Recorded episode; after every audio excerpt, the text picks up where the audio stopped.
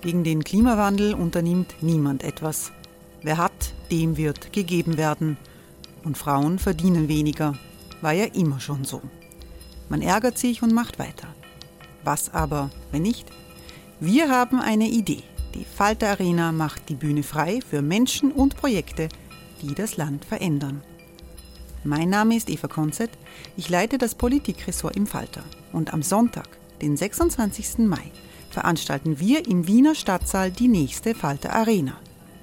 Mit dabei unter anderem der ehemalige Politiker und Neosänger Matthias Strolz, Theresa Imre von Markter, Sonja Jöchtel von Love Politics oder Kari Ochsner von Ochsner Wärmepumpen.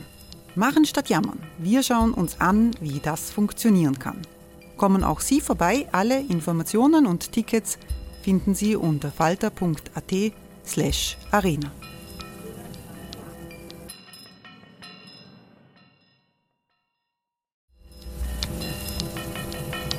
Falter-Podcasts werden durch Werbung unterstützt. Das hilft bei der Finanzierung unseres journalistischen Angebots.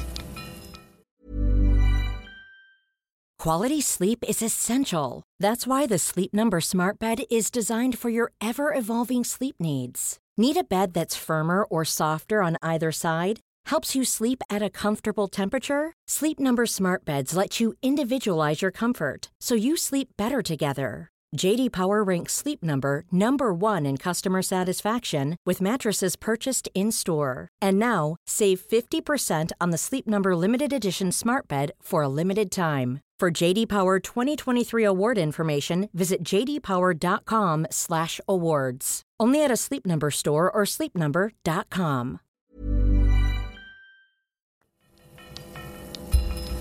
Falter Radio, der Podcast mit Raimund Löw.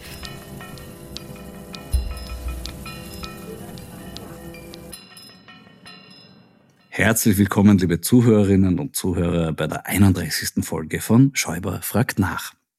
Was die Corona- und Impfpolitik Österreichs betrifft, kann man derzeit nur folgende Prognose wagen. Es gibt einen Tunnel am Ende des Tunnels.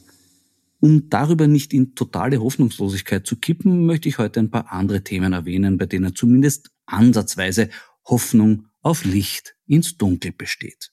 Zum Beispiel bei der in diesem Podcast aufgebrachten Frage nach rund 300 Millionen Euro, die die letzten drei Finanzminister dem Glücksspielautomatenkonzern Novomatic geschenkt haben dürften. Ich habe damals eine im Stil von Ex-Novomatic-Boss Neumann formulierte Bitte um einen Termin bei Gernot Blümel formuliert, die von einigen Hörerinnen und Hörern tatsächlich an das Finanzministerium geschickt wurde. Und einer hat jetzt sogar zwar keinen Termin, aber immerhin eine Antwort bekommen. Und das nicht von irgendwem, sondern vom offiziellen Pressesprecher des Ministeriums, Johannes Pasquali.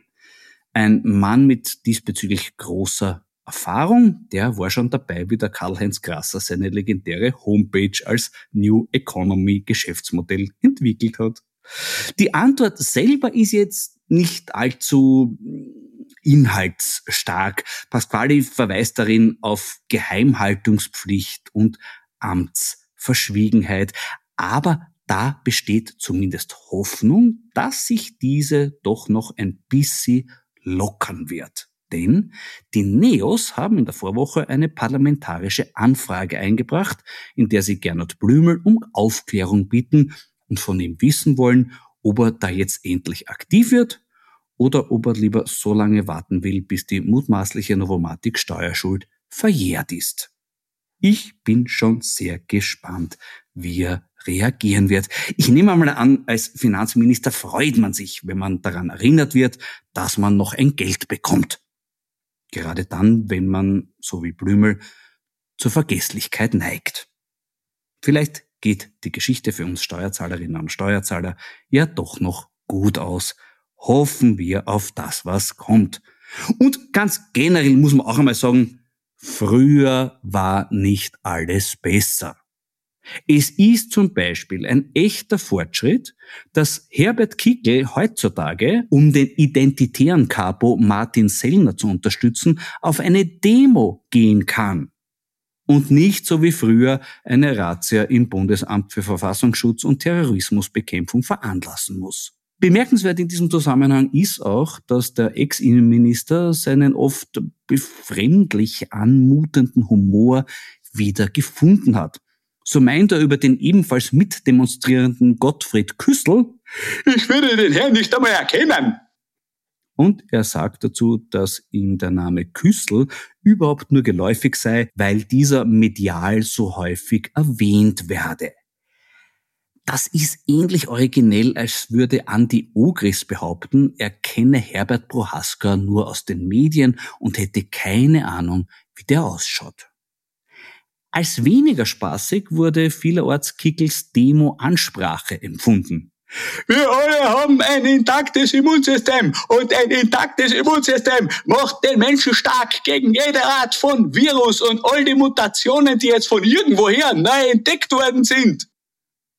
War das spontaner Umnachtung geschuldet oder steckt da ein Plan dahinter? Womöglich ein geschmackloser Untergriff gegen Kickels parteiinterne Widersacher Norbert Hofer und Manfred Heimbuchner? Das käme nicht überraschend, denn in den vergangenen Wochen ist Kickel diesbezüglich hochaktiv gewesen. Die strengsten Compliance-Regeln aller Parteien sollten nach den Worten von Norbert Hofer künftig ausgerechnet für die FPÖ gelten. Dies klingt zunächst einmal so, als würde das Münchner Oktoberfest die strengsten Alkoholbeschränkungen aller Gastronomie-Events ankündigen. Zumindest Manfred Heimbuchner dürfte die Sache aber ernst genommen haben. Ich rechne mit einer breiten Zustimmung in der Partei für die von mir erarbeiteten Regeln, hat er vor einer Bundesparteisitzung Ende Jänner in Linz erklärt. Doch da hatte er die um saubere Korrektheit bemühte Rechnung ohne den Wirt Kekel gemacht. Klubobmann Herbert Kickel war erst gar nicht nach Linz gefahren und hatte in einer E-Mail zuvor die Kollegen des Bundesvorstandes gewarnt, sie sollten nachdenken, was sie da tun weiß der Kurier zu berichten und schildert die Konsequenzen dieses Nachdenkens. Die neuen Sauberkeitsregeln für Freiheitliche wurden von den Parteispitzen glatt abgelehnt. Parteikenner erzählen, dass es auch als ausgeschlossen gilt, dass die Regeln im Bundesvorstand eine Mehrheit finden könnten. Sie dürften im Mistkübel landen. Über die Motive von Kickels Sabotageaktion gibt es jetzt verschiedene Theorien.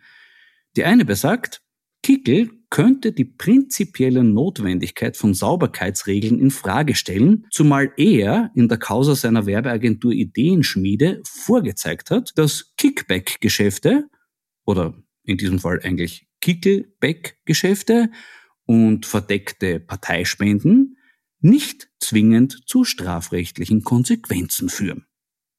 Da fragen sich viele, wie war das bitte möglich? Also, angeklagt und zu einer Diversion verurteilt wurde im Ideenschmiedeprozess Thomas Sieler, der Geschäftsführer der Agentur. Nicht jedoch der Eigentümer Herbert Kickel.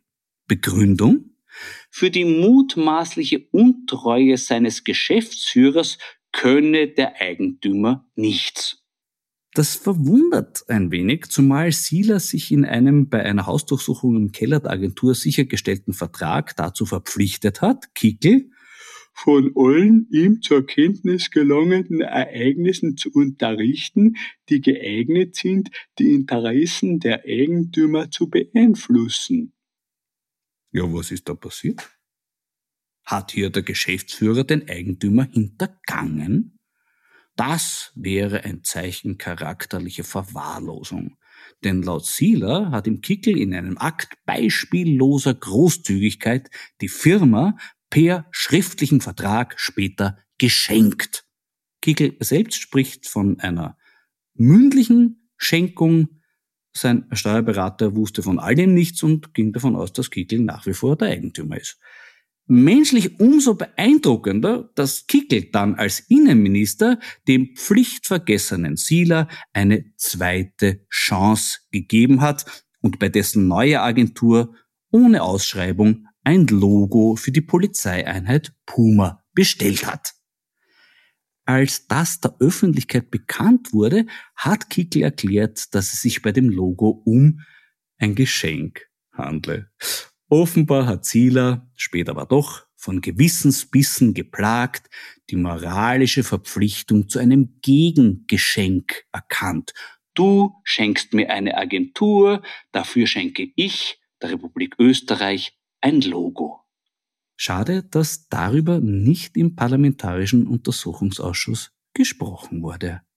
Da war nämlich der Herbert Kickel unlängst Auskunftsperson und hätte zum Thema Käuflichkeit der türkisblauen Regierung erklären können, warum er mit seiner eigenen Firma nichts zu tun hatte. Man hätte ihn auch fragen können, wie die Auftragsvergabe bei diesem Puma-Logo war. War sie treuhändig oder freihändig oder hat da eine Hand die andere gewaschen? Auch über den Vertrag zwischen der Kärntner FPÖ und der Agentur Ideenschmiede hätte ich gern mehr erfahren. In diesem Vertrag steht, bei Aufträgen von FPÖ-Landesregierungsbüros bekommt die FPÖ Kärnten 20 Prozent des Auftragsvolumens von der Agentur gutgeschrieben. Da hätte ich vom Herbert Kickel gern gewusst, wie man auf die Idee kommt, Bereitschaft zur Korruption in einem schriftlichen Vertrag zu garantieren. Und dann hätte ich ihn natürlich gerne zu den zwei ehemaligen Ideenschmiede-Mitarbeitern befragt, die bei Einvernahmen erklärt haben, dass das Erstellen von Scheinrechnungen in der Agentur gängige Praxis war und dass Bargeldkoffer an die Bundes-FPÖ übergeben wurden. Während der Strache auf Ibiza über Umgehungskonstruktionen mit Hilfe von Vereinen geschwärmt hat, dürfte Herbert Kickel also zu diesem Thema einen direkteren Zugang gehabt haben. Und das führt zu einer zweiten Theorie für Kickels Ablehnung der Sauberkeitsregeln. Ihn könnte auch die Sorge um die Identität der FPÖ umtreiben.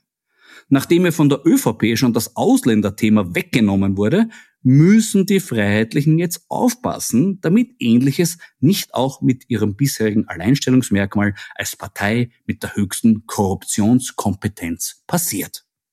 Dazu kann man übrigens auch den eingangs erwähnten Herrn Pasquale aus dem Finanzministerium zitieren. Der ist nämlich von der FPÖ zur ÖVP gewechselt und hat das mit folgenden Worten begründet. Ich habe mich gefragt, warum ich beim Schmiedel bleiben soll, wenn es auch den Schmied gibt. So ist es. Da wäre nur noch hinzuzufügen, gerade dass es den Schmied gibt, ist paradoxerweise momentan ein Hauptproblem der ÖVP. Nämlich den Thomas Schmied und sein Handy mit den vielen Nachrichten drauf. Wenn man darüber mehr weiß, wird wahrscheinlich auch die Frage der höchsten Korruptionskompetenz völlig neu zu bewerten sein. Völlig neu ist auch, dass mir die renommierten Weingüter Burgenland heute erstmals einen Weißwein geschickt haben. Und zwar einen ganz besonderen, nämlich das Cuvée aus gelben und roten Traminer 2018 vom großartigen Pepi Umatum. Den durfte ich schon mit den Staatskünstlern in seinem Kampf gegen Landeshauptmann gesteuerten Größenwahn unterstützen. Ein Kampf, der offensichtlich nicht davon abhält, wunderbare Weine wie diesen hier zu machen. Prost auf den Peppi. Ja, mir würden noch viele interessante Fragen einfallen, die ich im Parlamentarischen Untersuchungsausschuss gerne stellen würde. Das soll aber nicht heißen, dass nicht jetzt schon interessante Fragen gestellt wurden. Zum Beispiel von meinem heutigen Gesprächspartner, dem Fraktionsführer der SPÖ, Jan Kreiner. Grüß dich, Jan. Ich habe in diesem Podcast erstmals über das 300 Millionen Euro Steuergeschenk berichtet, das Novomatic von den letzten drei Finanzministern bekommen hat. Du hast damals geschrieben, wir bringen dazu eine parlamentarische Anfrage ein. Die Neos haben das jetzt schon gemacht. Äh, kommt von euch da auch noch was? Wir haben sie auch schon gemacht. Oh, dann hast du mir die nicht geschickt? Das kann sein. Dass ich das nicht getan habe. Es tut mir leid. Wie geht das, Alter? Das ist eine Geschichte. Ja, aber das ist schon länger her. Die ist an und für sich auf der Parlaments-Homepage abrufbar. Ich kennt das gleich den Link schicken. Antwort habt ihr auch noch keine gekriegt, oder? Nein, das dauert zwei Monate. Die Antworten dauern immer lange. Leider. Ja, ja, ja. Na, wie siehst du denn die Chance, dass wir das Geld noch bekommen? Realistisch eingeschätzt sehr gering, weil ich glaube, dass das kein Zufall ist, dass das bisher nicht nachgefordert wurde. Das müsste ja schon seit zwei Jahren nachgefordert werden und ich glaube, dass das Absicht ist, dass sie das Geld nicht nachfordern. Naja, aber braucht Österreich dieses Geld nicht? Können wir uns das erlauben, sagen, das spenden wir dann Avomatik? Ich glaube, wir brauchen jeden Euro, ehrlich gesagt, den wir brauchen können, gerade aufgrund der Pandemie ist es so, dass wir jeden Euro brauchen, den es irgendwie gibt. Vielleicht ist es auch deshalb besonders schwierig, weil ihr die Auskunft von Gernot Blümel braucht und der ist ja nicht wahnsinnig auskunftfreudig. Also ganz aktuell versuchst du ja zu erreichen, dass der Verfassungsgerichtshof bei ihm ein bisschen nachhilft. Worum geht's da? Nee, da geht's darum, dass wir einfach um jeden Akt, um jedes E-Mail kämpfen müssen, vor allem mit dem Bundeskanzleramt und mit dem Finanzministerium. Und eine der, der, Aufgaben des Untersuchungsausschusses ist, sich anzusehen, wie das sogenannte Beteiligungsmanagement des Bundes aussieht. Sprich, wie die Verwaltung, ähm, die Casinos ähm, die, und andere Beteiligungen, die Österreich besitzt und die das Finanzministerium verantwortlich ist, verwaltet. Und da wollten wir einfach die äh, Korrespondenz zwischen dieser Abteilung und zum Beispiel dem äh, ehemaligen ÖVP-Generalsekretär im Finanzministerium, dem Thomas Schmidt, haben und das wurde uns ewig verweigert. Äh, dann sind wir zum Verfassungsgerichtshof gegangen und der Verfassungsgerichtshof hat gesagt, klar, steht euch zu und hat am 3. März, glaube ich, quasi das nennt sich dann Erkenntnis, weil der Verfassungsgerichtshof, der fasst ja kein Urteil, sondern der erkennt einfach, was richtig ist. Und der hat erkannt, dass diese E-Mails und diese elektronischen Dateien zu schicken sind, mit der Ausnahme von rein privaten und den E-Mails, die wir schon bekommen haben. Das ist jetzt seit 3. März und wir haben bis heute kein einziges E-Mail, keine einzige Datei bekommen. Wir haben jetzt uns angeschaut, na, wie wird denn so ein Urteil überhaupt exekutiert? Ähm, und das muss der Bundespräsident machen. Und deswegen haben wir jetzt den Antrag gestellt, beim Verfassungsgerichtshof den Bundespräsidenten aufzufordern, dieses Urteil zu exekutieren. Wir sind gespannt, wir rechnen damit, dass jetzt irgendwie im Laufe der Karwoche oder spätestens nach Ostern der Verfassungsgerichtshof sagt, lieber Bundespräsident, kümmere dich darum, dass, dass der Herr Blümel wirklich diese E-Mails jetzt liefert. Ja, na, vielleicht hat er auch einfach nur vergessen drauf bislang, der Blümel. Das glaube ich nicht. Er hat dann irgendwie nach zwei Wochen einen Mitarbeiter des Finanzministeriums ersucht, mit uns Kontakt aufzunehmen, wie das jetzt laufen soll. Und der wollte von uns irgendwelche Suchbegriffe bekommen, mhm. nach denen er schauen soll in diesen E-Mails. Und wir haben irgendwie gemeint, hey, bei aller Liebe, äh, wir wissen auch nicht, wie man, wie man private E-Mails aussortiert. Ihr müsst uns einfach alles schicken und die, die privat sind, schickt uns nicht wir sehen das relativ einfach. Und das ist einfach nur alles eine Zeitverzögerung immer. Jetzt sollen wir quasi irgendwelche Suchbegriffe eingeben oder, oder ihm sagen, dann schaut er nach bei den E-Mails, was dann rauskommt. Der Verfassungsgerichtshof hat gesagt, es sind alle zu schicken mit Ausnahmen der Privaten. Wie du die Privaten aussortierst, ist dein Problem, nicht meins. Ja? Vielleicht liegt es aber auch an einem ganz prinzipiellen Misstrauen, Jan. Und da muss ich sagen, da habe ich diesbezüglich auch eine neue Entdeckung gemacht. Der ÖVP-Fraktionsführer Wolfgang Gerstl hat gesagt, Jan Kreiner ist das größte Sicherheitsrisiko für den Ibiza-U-Ausschuss. Ich muss ganz ehrlich gestehen, das war mir bisher nicht bewusst. Ich war dreimal im U-Ausschuss und habe dabei offensichtlich nicht mitbekommen, welche Gefahr für die Sicherheit von dir ausgeht. Du scheinst es sehr gut zu tarnen, aber vielleicht willst du jetzt die Gelegenheit nutzen für ein Geständnis. Gestehen kann ich jetzt nicht. Ich weiß auch nicht mehr genau, was der äh, Wolfgang Gerstl gemeint hat. Ich glaube, es ging darum, dass ich gesagt habe, dass es Chats gibt. Die Chats zwischen Strache und äh, Kurz, also die Chatgruppen, wo beide vorkommen, sind uns ja geliefert worden. Und ich habe, glaube ich, gesagt, dass sie da sind und dass sie geschwärzt sind, teilweise geschwärzt. Und damit war er der Meinung, hätte ich irgendwelche Geheimhaltungsvorschriften gebrochen, weil alleine zu sagen, dass etwas geschwärzt ist, ist ja schon ein, ein Geheimnisverrat. Und die waren ursprünglich in, in einer Stufe geheim. Ja, ich meine, was soll ich jetzt sagen zum Gerstl? Der Skandalist versucht halt in allem irgendeinen Skandal zu sehen, wenn irgendjemand irgendwas sagt. Ja, tut mir leid, aber, aber ich glaube, du versuchst dir da ein bisschen rausreden. Also ist es nicht eher, dass du möglicherweise bewaffnet bist oder du hast auch diese Nummer mit der Wursthimmel geliefert, dass vielleicht von der eine Bedrohung für die Sicherheit ausgehen könnte für den Urschuss? Ich meine, die Sache ist, dass wir vielleicht eine Bedrohung sind, weil wir gute Arbeit leisten, wobei wir das nicht alleine machen. Es gibt ähm, die, die, die Kollegin Steffi Crisper, auch äh, die Grünen, also sowohl die Nina Tomaselli als auch der äh, Stück Müller. Ich glaube, die machen alle gute Arbeit und wir versuchen halt auch unseren Beitrag zu leisten. Der Aufklärungswille der ÖVP ist begrenzt. Und wenn Aufklärung eine Gefahr ist, dann sind wir sicher gefährlich. Hm. Na, ich sehe schon, du wirst deine Tarnung nicht fallen lassen, sehe ich auch ein. Ich bin nicht bewaffnet, ich bin staatlich geprüfter Pazifist. Also ich habe noch die Zivildienstkommission über mich ergehen lassen. Ich, ich, ich habe noch nie eine Waffe besessen und werde auch nie eine. Es ist Vielleicht beherrscht auch den bösen Blick. Bin jetzt gerade vielleicht ganz froh, dass wir nicht bei Bildschirm miteinander kommunizieren, weil wer weiß, was du da drauf hast. Lassen wir das mal im, im Raum stehen. Ein berufliches Sicherheitsrisiko hat deine Tätigkeit im Ausschuss aber auf jeden Fall für zwei höchstrangige Justizvertreter gebracht, nämlich für Johann Fuchs und Christian Pilnacek. Was ist da ans Tageslicht gebracht worden? Und da ist die Situation, dass es aufgrund der Akten äh, nicht nur der Staatsanwaltschaft, sondern auch der Polizei ähm, immer wieder drin gestanden ist, dass die Beamten vor Ort den Eindruck hatten, äh, dass, dass äh, die Hausdurchsuchungen oder andere Zwangsmaßnahmen bereits verraten wurden. Und da gibt es im Untersuchungsausschuss eine Reihe von Protokollen, sowohl von der, also wirklich einfach von den Polizisten, die vor Ort sind, die dann schreiben, sie haben den Eindruck gehabt, die haben gewusst, dass wir kommen, als auch von der Staatsanwaltschaft, die Ähnliches geschrieben hat. Und äh, der Verdacht war dann, wo, woher wissen die, dass es eine Hausdurchsuchung gibt?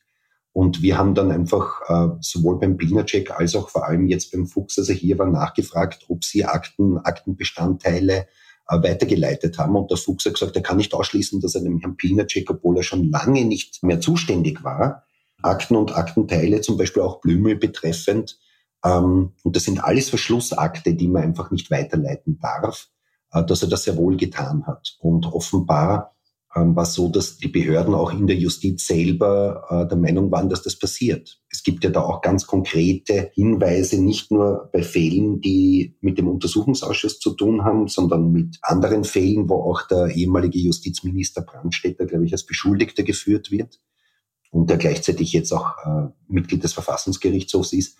Das sind schon schwere, schwere Vorwürfe, die es da gibt, dass die obersten Spitzen der Justiz verdächtigt werden, ähm, quasi das, was unter ihnen ihre Mitarbeiter machen, zu verraten an Beschuldigte oder an, an Nahestehende von Beschuldigten, Anwälte oder dergleichen. Na gut, der ÖVP-Anwalt Suppan hat äh, geklärt, äh, dass es routinemäßige Nachfragen gibt bei Behörden, ob gegen ÖVP-Politiker ermittelt wird.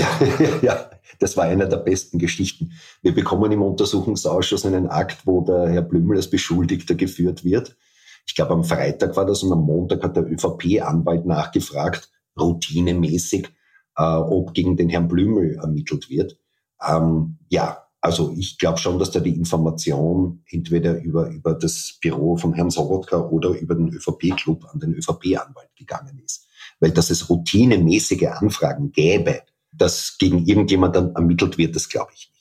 Na, sollte man das nicht machen, als Staatsbürger und sich immer wieder routinemäßig anfragen bei den Behörden, ob gerade gegen jemand ermittelt wird oder gegen einen selber? Die Behörden sind ja verpflichtet, einen davon in Kenntnis zu setzen, wenn gegen einen ermittelt wird, in einer zeitlichen Nähe. Vielleicht vergessen die auch drauf. Wird ja viel vergessen heutzutage. Ich glaube, ich glaube, in dem Fall haben sie nicht vergessen, sondern sie hatten ja eine Hausdurchsuchung vor. Mhm. Und äh, deswegen haben sie es nicht gesagt, weil sie einfach die Wirksamkeit der Hausdurchsuchung nicht vereiteln wollten. Und das ist auch gesetzeskonform. Das ist oft die Geschichte bei Hausdurchsuchungen. Wenn sie überraschend kommen, sind sie oft noch wirksamer, außer es ist wie beim Herrn Schmidt, woran nichts nutzt, dass er es gewusst hat vorher, weil er halt schlecht gelöscht hat, ne? seine Daten. Die Pilnacek-Suspendierung wurde gestern wieder aufgehoben. Wie geht's da jetzt weiter? Ähm, ich glaube, das Justizministerium hat jetzt Zeit äh, zu überlegen, ob sie die Suspendierung quasi zurücknimmt oder ob sie ein Rechtsmittel einlegt. Das war aber nicht überraschend, weil ich glaube, dass diese Disziplinaroberkommission im Bundeskanzleramt in 99 von 100 Fällen äh, immer gegen die äh, Suspendierung entscheidet. Also das hat mich jetzt nicht überrascht. am Ende des Tages muss man erstens einmal sagen, dass die Unschuldsvermutung gilt, gegen, nicht gegen, sondern sowohl für Magister Pilnacek als auch gegen den Herrn Fuchs, gegen den Oberstaatsanwalt. Ich glaube nur, dass diese Suspendierung nicht leichtfertig ausgesprochen wurde. Und ich glaube, dass nicht leichtfertig gegen die obersten Justizbeamten ermittelt wird, sondern was mich eher gewundert hat, ist, wieso der Herr Fuchs hier auch nicht suspendiert wurde. Wobei das muss da anscheinend irgendein ein Oberlandesgericht Graz machen. Aber dass hier nicht klarer äh, getrennt wurde, weil das der Leiter der Oberstaatsanwaltschaft in einem Untersuchungsausschuss sagt, ich kann nicht ausschließen, dass ich geheime Akten an, an fremde Personen, die mit dem Aktenlauf nichts zu tun haben, weitergebe. Also das ist, halte ich für ein echtes Sicherheitsrisiko. Nämlich für die Sicherheit, dass Behördenverfahren, Justizverfahren ordentlich geführt werden. Gut, im U-Ausschuss nicht die Wahrheit zu sagen, ist ja auch ein Delikt. Das wird unter anderem auch beim Herrn Pilnacek dazu untersucht. Was ist da die Problematik, wenn man im Urschuss äh, die Unwahrheit gesagt hat? Es, es ist wie eine Falschaussage vor Gericht. Man ist ja verpflichtet, wenn man vor Gericht steht, die Wahrheit zu sagen. Und auch etwas zu verschweigen ist eine Falschaussage. Also sowohl der Pilnacek als auch der Fuchs waren ja im Untersuchungsausschuss im Juli, glaube ich, war das. Und ein ehemaliger Mitarbeiter des Justizministers Moser hat im Chat mitgeschaut, was da passiert und hat sich gedacht, komisch, erstens einmal, wieso stellen die Abgeordneten dort die falschen Fragen? Äh, denen liegen offensichtlich nicht alle Akten vor, die ihm vorgelegen sind. Und zweitens, ähm, wieso sagen Pinacek und Fuchs objektiv die Unwahrheit? Und hat dann eben die E-Mails und die Akten, die ihm noch vorgelegen sind, der Staatsanwaltschaft übergeben. Und die haben eine, eine Sachverhaltsdarstellung gemacht, wo sie, glaube ich, sowohl bei Pilnacek als auch bei Fuchs in fünf Fällen bei Aussagen objektiv sagen, die haben die Unwahrheit gesagt. Ähm, das ist noch keine mhm. Falschaussage. Wenn jemand vor 500 Jahren gesagt hätte, die Erde ist eine flache Scheibe, wäre das zwar objektiv falsch gewesen, aber es wäre vielleicht keine Lüge gewesen, weil vor 500 Jahren alle geglaubt haben, die Erde ist eine flache Scheibe. Die Staatsanwaltschaft Innsbruck muss jetzt einfach prüfen, ob sie auch quasi absichtlich gelogen haben oder ob sie es einfach nicht besser wussten. Ähm, ich halte es für fast ausgeschlossen, dass sie es nicht besser wussten. Und es ist wohl dokumentiert von der Staatsanwaltschaft. Ever catch yourself eating the same flavorless dinner three days in a row? Dreaming of something better? Well, HelloFresh is your guilt-free dream come true, baby. It's me, Kiki Palmer. Let's wake up those taste buds with hot, juicy pecan-crusted chicken or garlic butter shrimp scampi. Mm. Hello Fresh. Stop dreaming of all the delicious possibilities and dig in at HelloFresh.com. Let's get this dinner party started.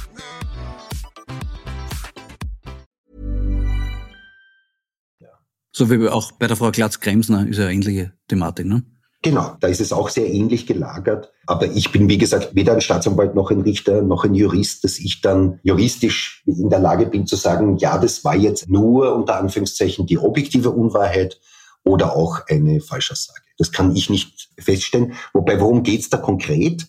Ähm, da geht's darum, dass am, am, am, Freitag ist ja das Ibiza-Video äh, veröffentlicht worden und am Samstag gibt es dann eben eine Weisung an die WKSDA, also an die Korruptionsstaatsanwälte, wo mehr oder weniger drinsteht, ihr dürft nichts machen, außer bei Medien anzufragen, ob sie euch netterweise das Video überlassen. Und sonst dürfen sie nichts tun.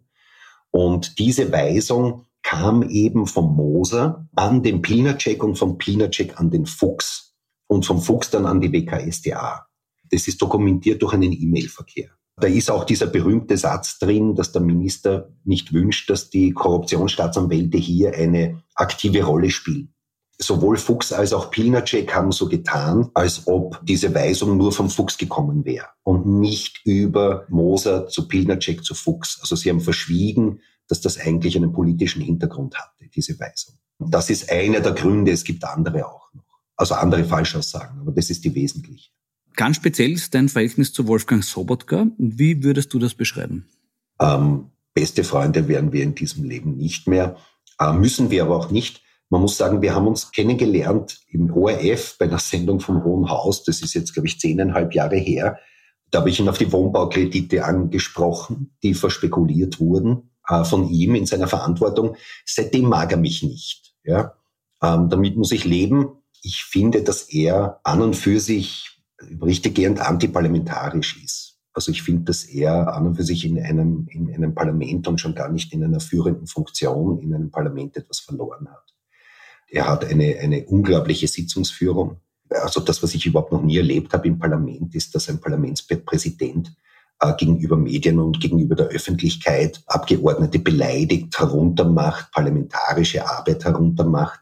Das, das habe ich noch nie erlebt. Ja, man muss nicht immer einer Meinung sein. Aber es gibt gewisse Regeln, die für alle gelten, auch für mich. An die versuche ich mich bestmöglich zu halten und dass mir dann permanent ein Parlamentspräsident ausrichtet, dass man nur inquisitorisch unterwegs wäre oder dass man beleidigend wäre ähm, oder dass man äh, nicht ordentlich umgehen würde mit Auskunftspersonen, dass das nur eine politische Show wäre. Ähm, das steht ihm gar nicht zu, eine derartige Wertung.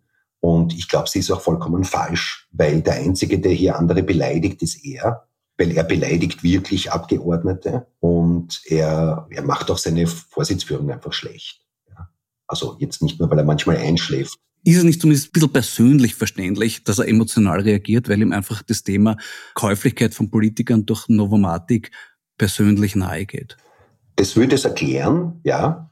Ähm, aber ich bin mir nicht sicher, wie schmerzbefreit er eigentlich ist. Bevor der Untersuchungsausschuss begonnen hat, ist ja bekannt geworden, dass es Inserate gibt in diesem Mock Report, also das ist so eine, eine Vereinszeitung mhm. von diesem Alois Mock Institut, das er gegründet hat, Initiator ist und Präsident ist. Da haben wir, wie das im parlamentarischen Prozess üblich ist, sprichst du dann die Person drauf an, ähm, nicht über die Medien und sagst, hey, wir sehen, da könnte es einen Conflict of Interest geben, da könnte es eine, eine quasi eine Art Befangenheit geben, ob er wirklich den Vorsitz übernehmen will. Und er hat gesagt, na, wenn die vier Inserate, das ist ja gar nichts. Und, und, und wir haben dann gesagt, er sollte sich das nochmal überlegen, das Wochenende. Weil wir glauben, erstens einmal, vielleicht sind es gar nicht nur diese vier Inserate, vielleicht ist es mehr, das muss er eher wissen. Und wir sehen hier wirklich ein Problem. 108.000 Euro. Ne? Ja, und er hat gesagt, nein, das waren vier Inserate, da geht es um 2.000 Euro oder sowas, das ist ja alles lächerlich. Und naja, dann haben wir halt begonnen zum Recherchieren und herauskommt, dass es 60.000 Euro an Geldleistungen gab an den Verein, äh, noch einmal ca. 35.000 an Sachleistungen, also wie Buffets und dergleichen, und dann noch einmal, ähm, glaube ich, fast 15.000 Euro an Inseraten. Also die Inserate sind wirklich der kleinste Teil. Und darüber hinaus haben wir noch gefunden, äh, dass es auch noch eine verdeckte Parteienfinanzierung gab, und zwar deswegen, weil der Wolfgang Sobotka war auch ähm, Vorsitzender von einer Teilorganisation der ÖVP in Niederösterreich. Die hatten dort eine Parteisitzung und haben sich da eingeladen, einen Referenten, der sie beraten soll, sein Politikberater. Und äh, die ÖVP Niederösterreich, diese Teilorganisation, hat eben einen Brief geschrieben an die Novomatik und hat gesagt, ma, wir hätten da einen Referenten, das kostet 2400 Euro, wollt ihr es nicht übernehmen? Und die haben noch intern gesagt, naja, direkt an die Parteien dürfen wir ja gar nicht spenden. Aber das sieht ja keiner, weil wir übernehmen direkte Kosten. Äh, und deswegen können wir es machen und haben das gemacht. Also es geht ja nicht nur um Geld, ähm, das, das, das an den Verein geflossen ist, sondern auch direkte verdeckte Parteienfinanzierung.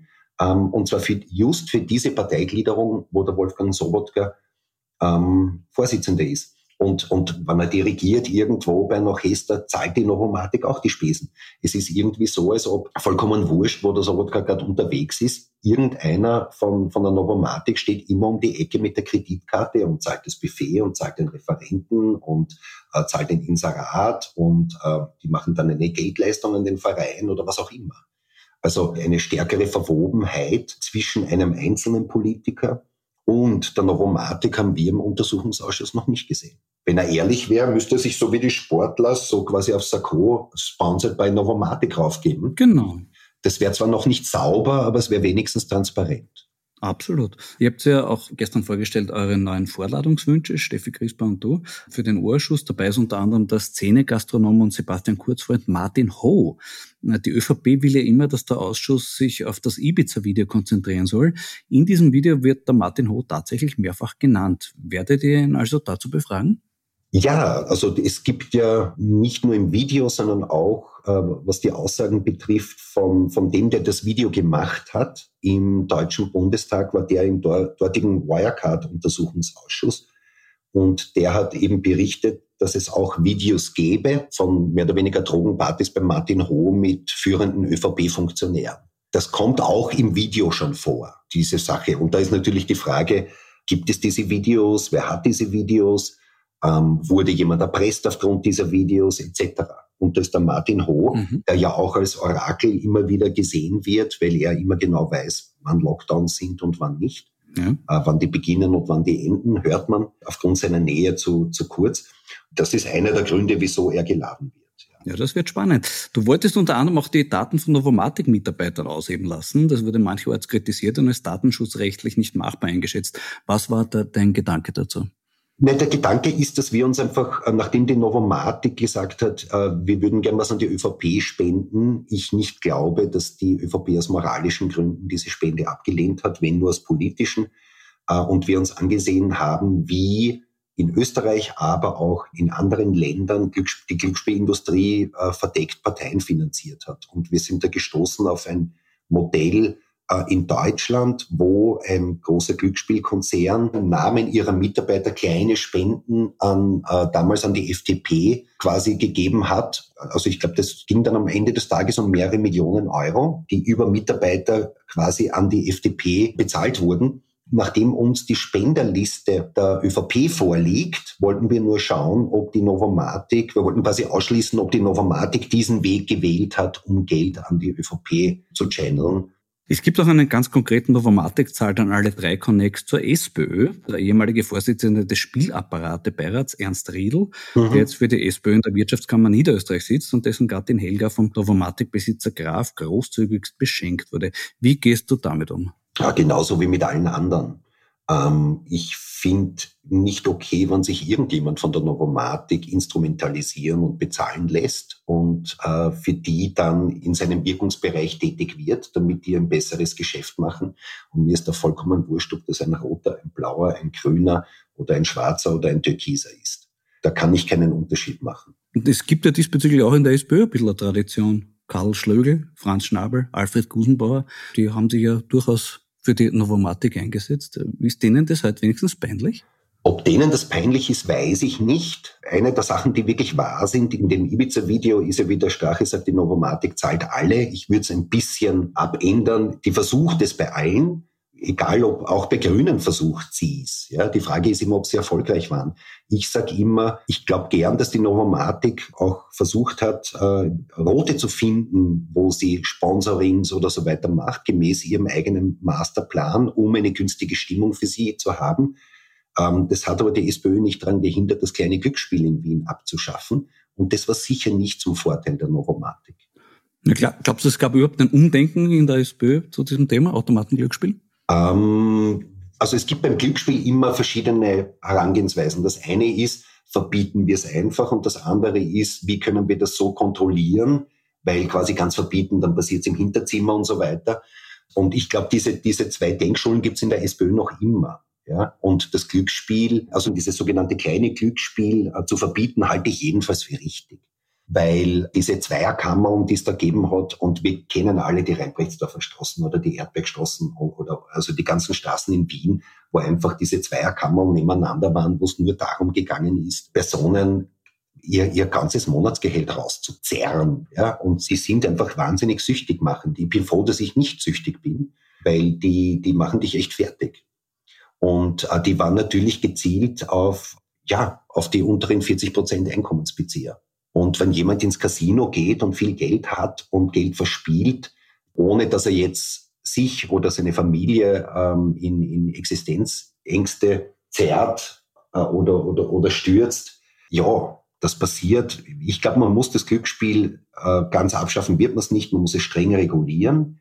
Und ein, eines meiner Lieblingsprojekte, das in der, in der Politik ist es oft so, dass man so ein, ein Projekt hat, wo man sich denkt, das würde man gerne umsetzen und das dauert oft Jahrzehnte, bis das funktioniert, ist die sogenannte betreiberunabhängige Spielerkarte. Das heißt, um Glücksspiel spielen zu können, gibt es eine Karte, so wie eine Kreditkarte, und äh, da setzt man sein Limit fest, was man selber in der Woche zum Beispiel oder im Monat verlieren will oder, oder bereit ist zu verlieren. Und vollkommen egal, ob ich jetzt gerade bei der Novomatik oder bei den Casinos oder egal wo spiele, sobald dieses Limit erreicht ist, bin ich selber gesperrt, weil ich mich ja selber gesperrt habe, weil ich meine eigenen Limits überschritten hätte. An und für sich glaube ich, wäre das ein Instrument, um die, die Auswirkungen von der Spielsucht zu begrenzen. Man muss immer unterscheiden zwischen Vergnügen und Sucht. Bei diesen Automaten geht es in allererster Linie nicht ums Vergnügen, sondern in allererster Linie um die Sucht. Insofern halte ich das noch immer für richtig, dass das kleine Glücksspiel in Wien einfach verboten. Du hast dich ja doch diesen Urschuss ziemlich profilieren können in letzter Zeit. Trotzdem weiß man vieles gar nicht so in der Öffentlichkeit von dir. Ich wollte noch wissen, wo stehst du innerhalb der SPÖ? Bist du eher Team Michi Ludwig oder Neigungsgruppe Randy Wagner oder schwarzer Block Doskozil? ich habe diese Einteilungen gar nicht gekannt. Ähm, ich bin als, als, als sehr junger Mensch äh, zur sozialistischen Jugend gegangen, weil ich mir gedacht habe, die Welt ist ungerecht, dagegen muss man was tun. Ich gebe zu, der Grund war eigentlich eine Broschüre, eine kommunistische Broschüre. Ähm, aber ich habe mir gedacht, ich muss dagegen was tun. Und wo kann man dagegen was tun? Alleine ist es schwierig und bin zur sozialistischen Jugend gegangen und hängen geblieben. Äh, Wenn du mich fragst, ob ich eher den Michael Ludwig als Landeshauptmann, ob ich den cooler finde oder, oder den Tosco Ziel, muss ich nicht lange nachdenken weil den Tosco-Ziel finde ich jetzt nicht rasend cool, jedenfalls was seine Aussagen betrifft zur Bundespolitik. Aber ich versuche innerhalb der SPÖ einfach meinen Beitrag zu leisten und zwar relativ egal, ob der Vorsitzende gerade Gusenbauer oder Feimann oder Kern oder Randy Wagner heißt.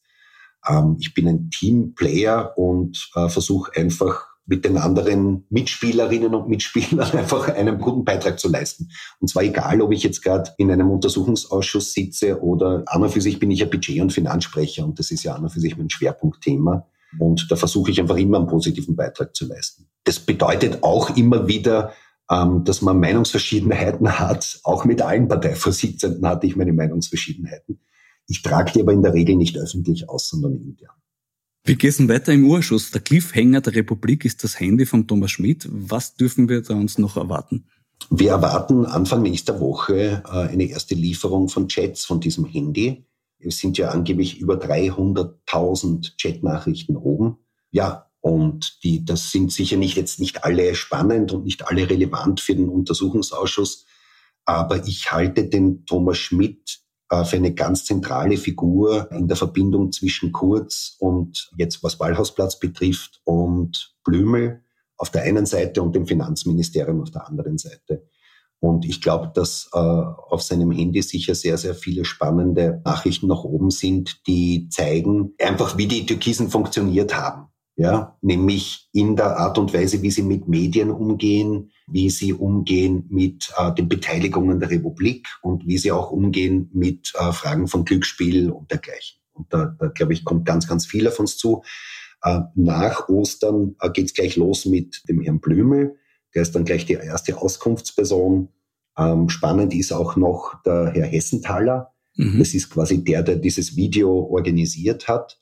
Ähm, der ist vor allem deswegen spannend, gar nicht so sehr wegen der Videoorganisation, sondern er hat ja, wie ich schon vorher gesagt habe, im Deutschen Bundestag im Wirecard-Ausschuss ausgesagt. Und das sind schon sehr, sehr spannende Sachen, dass ihm Geld geboten wurde vor der Wahl 2019, wenn er fälschlicherweise die NEOS oder die SPÖ beschuldigt, dass die das Video beauftragt hätten. Und das von der Glücksspielseite. Das wird sicher auch sehr, sehr spannend. Also der Untersuchungsausschuss ist finde ich an und für sich einer der allerspannendsten, die ich jetzt äh, in den letzten 20 Jahren erlebt habe. Also das ist mein sechster. Und jetzt will ich sagen, dass die alle total spannend sind für die Abgeordneten, die drin sind. Aber ich habe auch den Eindruck, dass die öffentliche Aufmerksamkeit noch nie so groß war bei einem Untersuchungsausschuss, in dem ich war. Ja, das kann ich aus meiner Sicht nur bestätigen. Ich war dreimal dort und es war dreimal hochinteressant und ich freue mich auf die weitere Arbeit und halte die Daumen, dass sie gelingen möge. Lieber Jan, danke fürs Gespräch. Auch vielen Dank und wir werden einfach jetzt die letzten vier Monate noch unser Bestes geben, um transparent zu machen, wie hinter den Kulissen auf Regierungsebene Politik gemacht wurde. Das war die 31. Folge von Schäuber fragt nach. Nächste Woche wird Cornelius Obonia mein Gast sein. Für heute sage ich, bleiben Sie gesund. Ich wünsche Ihnen ein intaktes Immunsystem, das mindestens so stark ist wie die politische Immunität hinter der sich Herbert Kickel versteckt. Danke fürs Zuhören, bleiben Sie aufmerksam. Ihr Florian Schäuber.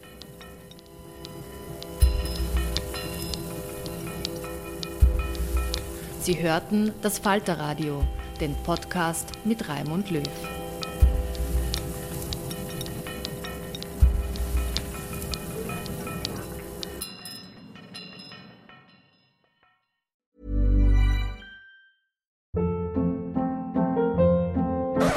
Up. What was that? Boring. No flavor. That was as bad as those leftovers you ate all week. Kiki Palmer here, and it's time to say hello to something fresh and guilt-free. Hello Fresh. Jazz up dinner with pecan-crusted chicken or garlic butter shrimp scampi. Now that's music to my mouth. Hello Fresh. Let's get this dinner party started. Discover all the delicious possibilities at hellofresh.com.